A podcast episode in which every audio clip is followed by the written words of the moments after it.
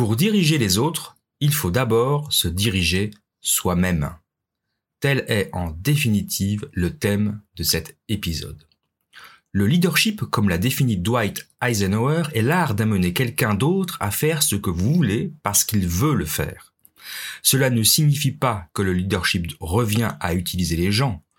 Comme tout le monde, un leader doit reconnaître que chaque personne est une fin en soi. Cela signifie au contraire que vous devez faire en sorte que les autres adoptent vos objectifs comme les leurs. Mais pour ce faire, vous devez d'abord déterminer vos objectifs. Et vous devez le faire avec suffisamment de clarté et de conviction pour vous y tenir fermement, même si inévitablement de fortes pressions s'exercent pour que vous y renonciez. Pour développer cette clarté et cette conviction d'un objectif et le courage moral de le maintenir dans l'adversité, il faut quelque chose que l'on n'associe pas forcément au leadership. Et ce quelque chose, c'est la solitude.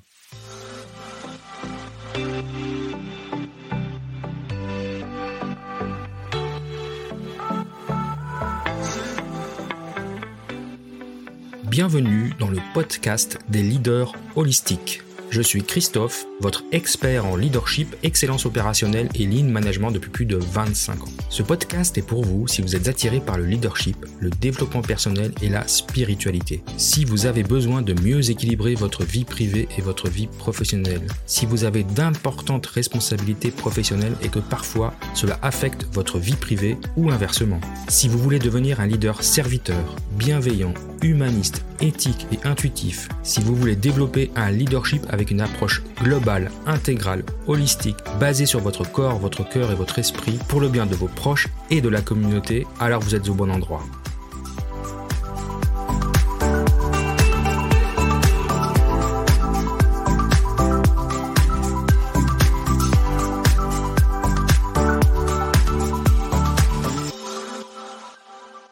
La solitude c'est l'ingrédient secret du leadership. Comme nous le disent Raymond Kethledge et Michael Irwin, la solitude est un état d'esprit, un espace où l'on peut se concentrer sur ses propres pensées sans distraction, avec le pouvoir de réunir l'esprit et l'âme dans une conviction lucide. Mais comme une grande vague qui sature tout sur son passage, les téléphones portables et autres médias nous inonde aujourd'hui de pensées des autres.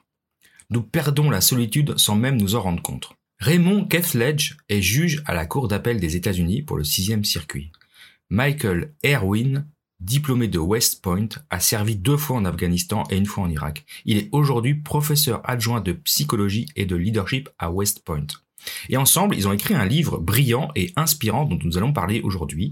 Ce livre s'appelle Lead Yourself First. Dirigez-vous d'abord, on dirait en français. Donc ce livre est sur la façon d'utiliser la solitude pour devenir un meilleur leader. Et même l'avant-propos de Jim Collins, il est si bon que je pourrais faire un épisode juste sur ça. Moi j'adore la façon dont il défend l'importance de la solitude et de ce livre du coup.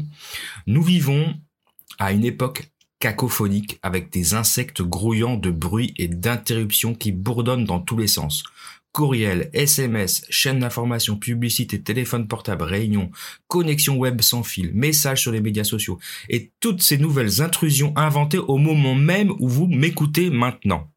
Si le leadership commence non pas par ce que l'on fait, mais par ce que l'on est, alors quand et comment échapper au bruit, trouver sa raison d'être et trouver la force de la poursuivre? Dans cet épisode, je vais vous montrer comment les leaders peuvent et même doivent être des personnes discipliné qui crée un espace calme pour une pensée disciplinée et rassemble la force pour une action disciplinée. Le message est plus que jamais nécessaire, sinon nous courons le risque de nous réveiller à la fin de l'année sans avoir accompli grand chose d'important, parce que chaque année s'écoule avec un tourbillon d'activités qui ne mène à nulle part. Prenons donc le temps de nous reposer, d'écouter cet épisode et de nous engager dans le dur labeur de la solitude.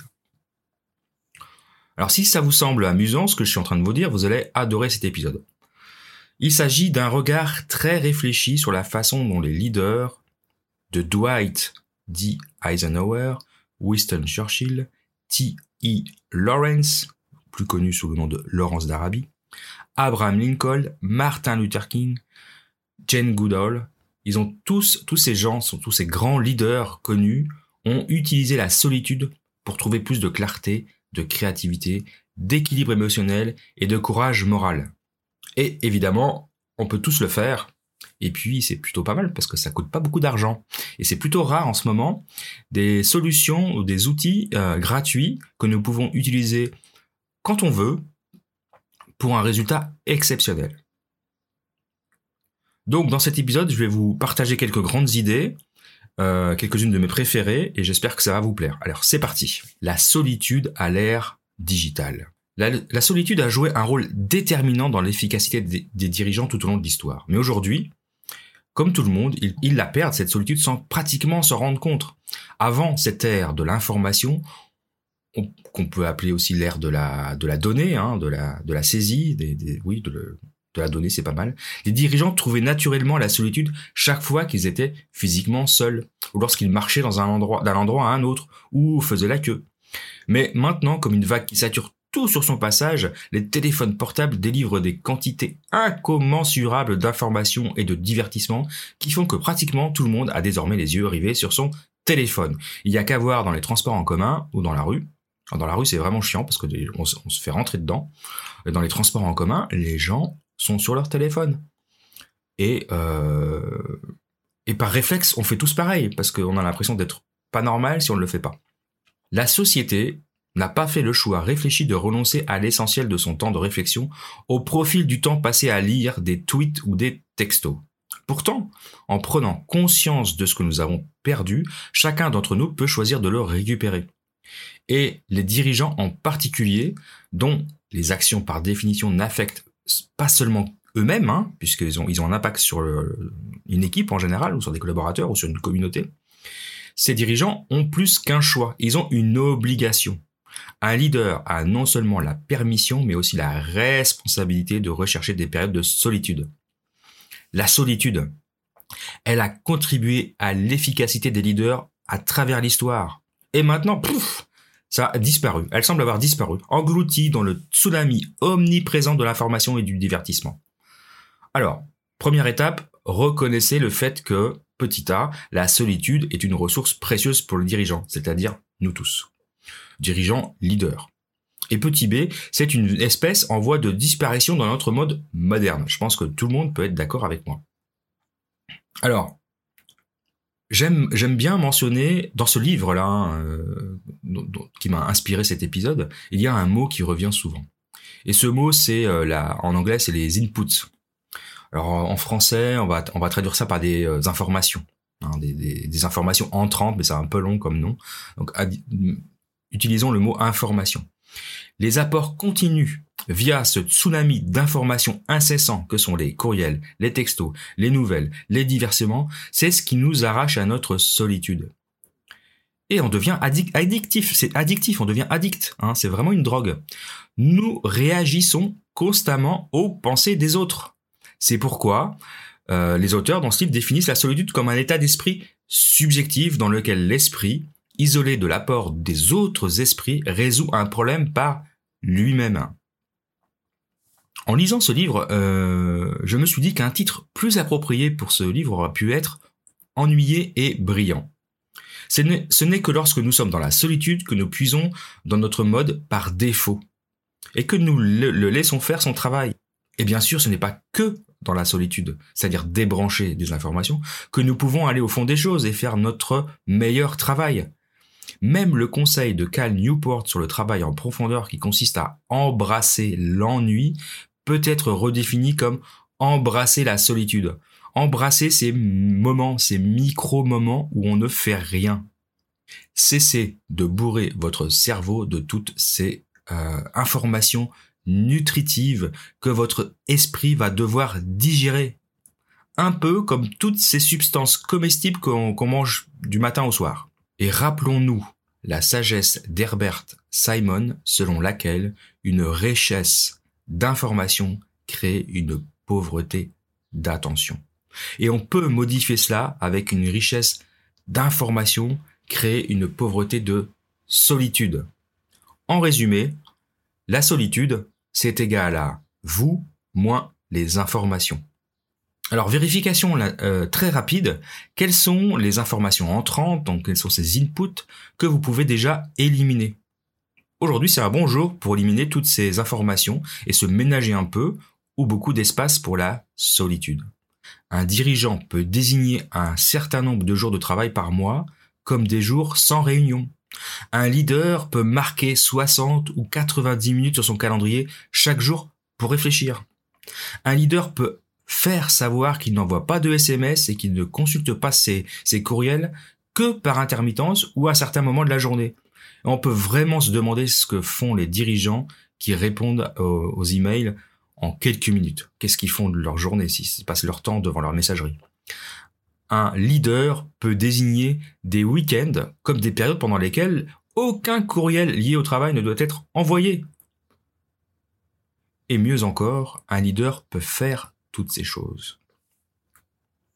Donc je voudrais juste passer un petit coup de gueule contre ces dirigeants, ces leaders, qui répondent à tous les courriels en quelques minutes. Ça me rappelle la définition du travail superficiel de Cal et son petit coup de gueule contre les routeurs humains. À l'ère des outils de réseau, les travailleurs du savoir remplacent de plus en plus le travail profond par une alternative superficielle. Envoyer et recevoir constamment des messages électroniques comme des routeurs de réseau humains avec des pauses fréquentes pour des cours rapides de distraction, donc ne soyons pas des routeurs humains. L'idée de la restriction des emails me fait penser à l'ouvrage de Dan Ariely, Manage Your Day to Day, où il dit Il serait probablement préférable que les managers aillent voir le service informatique et leur demandent que les emails ne soient pas distribués entre 8 et 11 heures chaque matin. Comme ça, au moins, on n'est pas perturbé. L'idée que la meilleure façon de communiquer avec les gens est de le faire 24 heures sur 24, 7 jours sur 7, n'est vraiment pas une idée de optimisation de la productivité, bien au contraire. Donc typiquement, moi j'ai décidé de consulter ma messagerie le matin quand j'arrive au travail, euh, en fin de matinée, donc juste avant le repas, et puis après euh, début début d'après-midi et fin d'après-midi, ce qui est déjà beaucoup. Et je ne, je ne, je ne regarde aucun message euh, pendant le week-end. Donc ça, c'est le minimum. Euh, et pendant les vacances, euh, non, je ne consulte pas ma messagerie professionnelle, j'entends bien sûr. Hein. c'est la même chose pour les, pour les textos, les WhatsApp, les SMS, etc. C'est vraiment aménager des moments où on répond, on est connecté au monde, et puis des moments où on n'est pas connecté au monde parce qu'on a besoin d'être concentré, soit sur des tâches, soit sur euh, notre propre réflexion euh, intérieure. Rappelez-vous, hein, la solitude, c'est égal à vous, nous, moins les informations entrantes. Alors parlons des quatre piliers de la solitude. La clarté est souvent une chose difficile à obtenir pour un leader les préoccupations du présent ont tendance à prendre le pas sur les préoccupations potentiellement plus importantes qui se trouvent plus dans le futur. Certaines décisions, de par leur nature, sont d'une grande complexité et là, et les nombreuses variables doivent s'aligner d'une certaine manière pour que le leader puisse réussir à analyser et euh, prendre les bonnes décisions. La difficulté est aggravée aujourd'hui plus que jamais parce que les ergonomes appellent la surcharge d'informations, où un leader est submergé d'informations par le biais de courriels, de réunions, d'appels téléphoniques, de messages de toutes sortes, de visioconférences, qui ne font que disparaître ou encombrer sa pensée. La solitude offre au leader des moyens d'obtenir une plus grande clarté. Un leader qui réfléchit à un problème complexe par un travail analytique acharné, comme l'a fait Eisenhower avant le jour J, peut identifier des conditions nécessaires pour le résoudre. Un leader qui fait taire le vacarme non seulement autour de son esprit, mais aussi à l'intérieur de celui-ci, euh, peut alors entendre la voix délicate de l'intuition, qui a peut-être déjà établi les connexions que son esprit conscient n'a pas fait. Maintenant que nous avons établit cette importance générale de la solitude et sa plus grande menace, donc ce fameux tsunami d'information, il est temps d'examiner comment les grands leaders utilisent la solitude. Donc on va regarder quatre parties, ces fameux quatre piliers de la solitude. C'est-à-dire la clarté, la créativité, l'équilibre émotionnel et le courage moral. Vous utilisez la solitude pour gagner en clarté sur le plan analytique qu'intuitif, votre créativité passe à un niveau supérieur, vous êtes capable de maintenir votre équilibre émotionnel en vous rechargeant dans la solitude tout en ayant une vision et que la clarté, la créativité et l'équilibre émotionnel créent le carburant essentiel pour diriger avec le courage moral nécessaire. Pour faire ce qui est juste. Encore une fois, si vous faites constamment exploser votre conscience avec des informations du monde extérieur, vous n'aurez pas le niveau de clarté, de créativité, d'équilibre émotionnel et de courage moral pour diriger au niveau dont vous êtes capable. Point barre. Vous pourriez euh, vous débrouiller dans un monde où tout le monde se distrait, mais il vous sera impossible d'actualiser réellement votre potentiel de leader sans solitude. Revenons maintenant aux réflexions de euh, la clarté. Donc Dwight euh, Eisenhower s'est servi de la solitude pour élaborer ses plans pour le jour J, créant ainsi une clarté analytique qui lui a permis de diriger efficacement le débarquement en France. Je pense que tout le monde le sait. Pensez à l'énorme complexité d'une telle démarche. Dire, c'était quand même pas un petit plan. Et pensez ensuite à l'impossibilité de créer cette stratégie tout en se noyant dans le tsunami des informations. De même, Jane Goodall a utilisé la solitude pour créer une clarté intuitive. C'est dans le silence de la jungle qu'elle a eu l'intuition de la meilleure façon d'observer les chimpanzés. Après des semaines sans succès, elle a réalisé que les chimpanzés pensaient qu'elle était un prédateur lorsqu'elle s'approchait avec, avec des guides. Alors plutôt que d'essayer de les approcher, elle s'est assise sur un rocher et les a laissés s'habituer à sa présence. Ce qu'ils ont fait et ce qui lui a permis de faire des découvertes remarquables. Voilà, clarté intuitive via la solitude, ça c'est de la grandeur. Mais ce n'est pas seulement le bruit de l'extérieur que nous devons gérer, il y a aussi le bruit de l'intérieur, les petites voix dans nos têtes. Et Jane dit ceci à propos de ça, le premier pas sur la route de l'expérience de la vraie conscience est la cessation du bruit de l'intérieur. Le fondement de la clarté analytique et intuitive est un esprit clair. Tout cela exige à la fois une réduction des informations entrantes et une augmentation de la capacité à, vider notre cerveau, à vider notre esprit et à concentrer notre attention où nous voulons, quand nous voulons et pendant le temps que nous voulons, sans être perturbé par votre smartphone. Alors comment ça se passe pour vous? Comment vous pouvez optimiser un peu aujourd'hui? Je suis sûr que vous avez des idées par rapport à ça, je vais vous laisser un peu réfléchir, et pendant ce temps-là, moi je continue. Je vais vous parler d'un autre personnage important, Martin Luther King. On avait dit la même chose à Martin Luther King, et il savait que le parallèle allait plus loin. Les Noirs américains se sont longtemps identifiés aux Israélites de l'Ancien Testament qui étaient persécutés par le Pharaon. Après que Moïse ait conduit les Israélites, hors d'Égypte, ils errent dans le désert pendant 40 ans. Enfin, Dieu dit à Moïse de, monter sur cette montagne du haut de laquelle il lui permettra de voir la terre promise. Et Dieu dit qu'il donnera cette terre aux enfants d'Israël pour qu'ils la possèdent. Mais Dieu ne laissera pas Moïse s'y rendre lui-même. Au lieu de cela, Dieu dit que Moïse mourra sur la montagne. Moïse grimpe alors sur la montagne, voit la terre promise et meurt.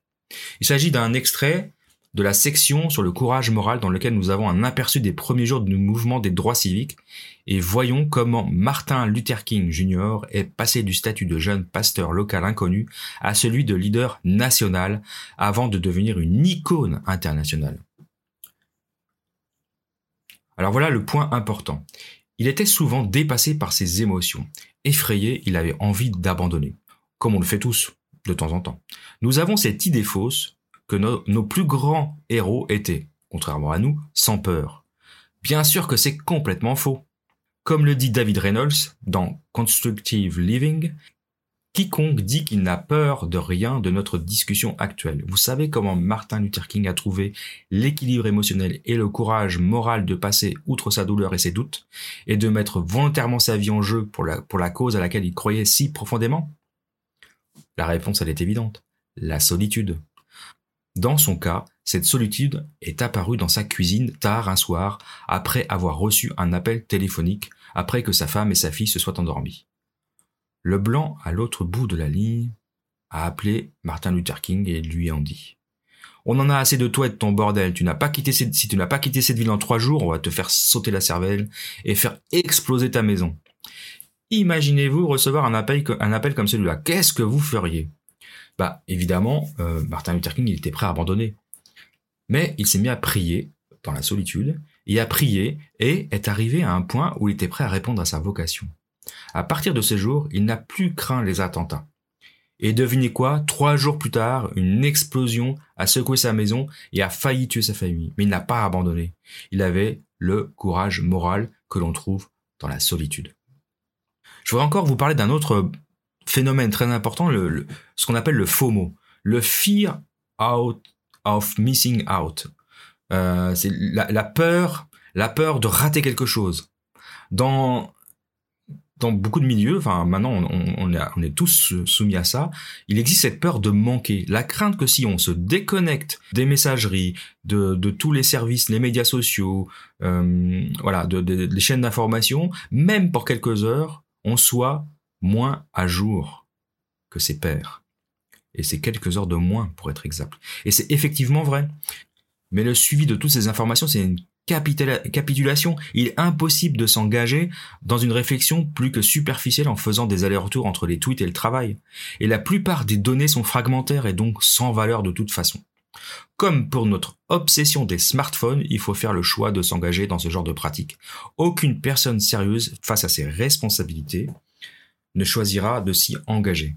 Est-ce que vous, vous avez cette peur, cette peur de manquer quelque chose? Euh, Eh ben, je sais pas comment le dire poliment, mais euh, passer à autre chose. Voilà. Il faut, il faut s'en, il faut s'en, il faut s'en fiche en fait. Et, vraiment, j'essaie de trouver les mots, de pas être euh, trop vulgaire, mais euh, il faut s'en fiche. Les informations importantes, de toute façon, vous allez, les apprendre. Ça, c'est pas un problème. Le reste, franchement. Vous devez choisir si vous voulez gâcher votre vie avec des bêtises. Et personne qui prend des responsabilités au sérieux ne choisira de le faire. Donc le quatrième commandement du Oponopono, le je m'en fous, je m'en tape. Non, c'est plutôt le cinquième commandement, pardon. Et donc le cinquième commandement de la sagesse euh, Oponopono de, de, de Hawaï, c'est le je m'en fous, je m'en tape. Je suis pas sûr qu'elle soit officielle celle-là, mais mais je trouve qu'elle est intéressante. Voilà, lâcher prise avec toute cette, euh, cette tsunami d'informations. Alors comment, comment tous ces personnages ont changé le cours de l'histoire? L'effet de cette solitude sur Churchill est difficile à surestimer. Churchill était un romantique qui croyait que sa nation était centrée sur des principes qui, comme lui-même, étaient à l'avant-garde de l'histoire. Churchill croyait que les grands hommes possédaient des grandes émotions et que ces idéaux inspirés pouvaient changer le cours de l'histoire. Et que lui était un tel homme. Bon, c'est pas faux. Et ainsi, nuit après nuit, euh, Churchill faisait les 100 pas dans son bureau et il ne s'adressait pas seulement à ses lecteurs, mais pour lui-même, une histoire verbale qui lui inspirait des convictions inébranlables dans son âme. L'étude de l'histoire de Churchill lui a également donné une perspective. Churchill a vu son époque et, et, ses actions dans le cadre de l'histoire. Euh, ça l'a vraiment inspiré, quoi. Le roi Arthur et Alfred, entre autres, à lutter contre le mal et l'adversité dans leur temps. Hein, ça, c'est l'histoire d'Angleterre. Et, ça l'a vraiment inspiré à, à lutter contre, bah, contre le nazisme, hein, bien sûr. Donc Churchill a utilisé la solitude pour faire preuve de courage moral en s'opposant à l'approche populaire de la Grande-Bretagne consistant à apaiser Hitler. Et bien sûr, la solitude a également amplifié sa clarté, sa créativité et son équilibre émotionnel parce que tout ça va ensemble. Et vous, est-ce que vous avez besoin de ce courage moral? Alors donc dans ce fameux livre euh, dont, je vous parle depuis le début, hein, les auteurs nous disent que nous devons inviter notre âme dans le tableau. Alors comment on invite notre âme? Ben, Par la solitude, évidemment. Moi ce que j'aime bien dans l'histoire de Churchill, c'est qu'il était romantique et qu'il croyait qu'une grande personne pouvait changer le cours de l'histoire, et il croyait au fait qu'il était une grande personne. Et il l'a prouvé qu'il avait raison. Tout cela capture parfaitement l'essence de la vertu, de la magnanimité d'Aristote. Et pour couronner le tout, Churchill s'est aussi clairement amusé avec tout le processus. Nous sommes tous des vers, mais je crois que je suis un ver luisant. Braquons les projecteurs sur vous. Croyez-vous que les grands hommes et les grandes femmes peuvent changer le monde? Et plus important encore, croyez-vous que vous êtes capable d'être une telle personne? Pensez-vous que vous pouvez avoir un impact sur le monde? Je sais. C'est pourquoi je suis ici, dans ce podcast, à vous parler, à agiter mes pompons et à faire mon vieux pour optimiser et actualiser ma vie, euh, tout en essayant de vous aider à faire de même. Pour que nous puissions changer le monde ensemble. Parce qu'évidemment, tout seul, je peux inspirer à travers de mes podcasts, c'est ce que j'essaye de faire. Mais je peux inspirer deux personnes comme je peux inspirer dix mille, j'en sais rien. Mais je sais qu'on peut faire dans le temps. Et je sais que notre monde a besoin que nous vivions nos vies les plus vertueuses et héroïques aujourd'hui plus que jamais. Et c'est dans la grande adversité que les grands leaders sont nés. Alors soyons ces leaders. Et n'oublions pas que la solitude est un ingrédient clé de notre leadership efficace. Donc éteignez tout ce flux incessant d'informations entrantes. Nous avons besoin de vous pour diriger, pour être les leaders. Et pour ce faire, nous avons besoin que vous vous dirigiez vous-même d'abord. Les dirigeants les plus inspirants sont ceux qui trouvent du sens transcendant à l'entreprise qu'ils dirigent. Un sens transcendant est un sens qui, par définition, se distingue des objectifs spécifiques à atteindre. Pour le trouver, il faut donc généralement réfléchir. Et on réfléchit comment? Dans la solitude. Les dirigeants qui y parviennent sont ceux que nous pouvons honorer le plus par leur exemplarité. Et ce sont sont pas des gens qui sont tout le temps en train de travailler. Alors ne me méprenez pas sur le message. Euh, la, partie créative, réflexive, interne et externe, c'est du travail. Ce que je veux dire par là, c'est que ce sont pas des gens, ce sont des gens qui sont capables de se prendre un temps chaque jour, chaque semaine pour eux, outre prendre soin de soi, qui est une autre, un autre concept, c'est pas c'était pas le concept du jour, mais un temps de solitude alors vous pouvez le faire. Euh, alors moi je préfère le faire dans la dans la campagne, dans la dans la forêt, comme vous l'aurez bien compris. Je ma solitude dans la forêt, c'est là où je vais résoudre mes problèmes, où je vais être créatif, où je vais trouver, où je vais je vais comment dire écouter mon intuition. Donc la solitude, l'ennui, c'est vraiment quelque chose qu'il faut cultiver. Et ça veut pas dire être quelqu'un de solitaire, ça veut pas dire qu'on ne doit pas être social, qu'on ne doit pas avoir des amis, qu'on ne doit pas sortir, mais il faut un temps pour tout. Et le temps de la solitude, il est clé pour un leadership efficace. Voilà, c'est tout ce que je voulais, c'est tout ce dont je voulais vous parler aujourd'hui.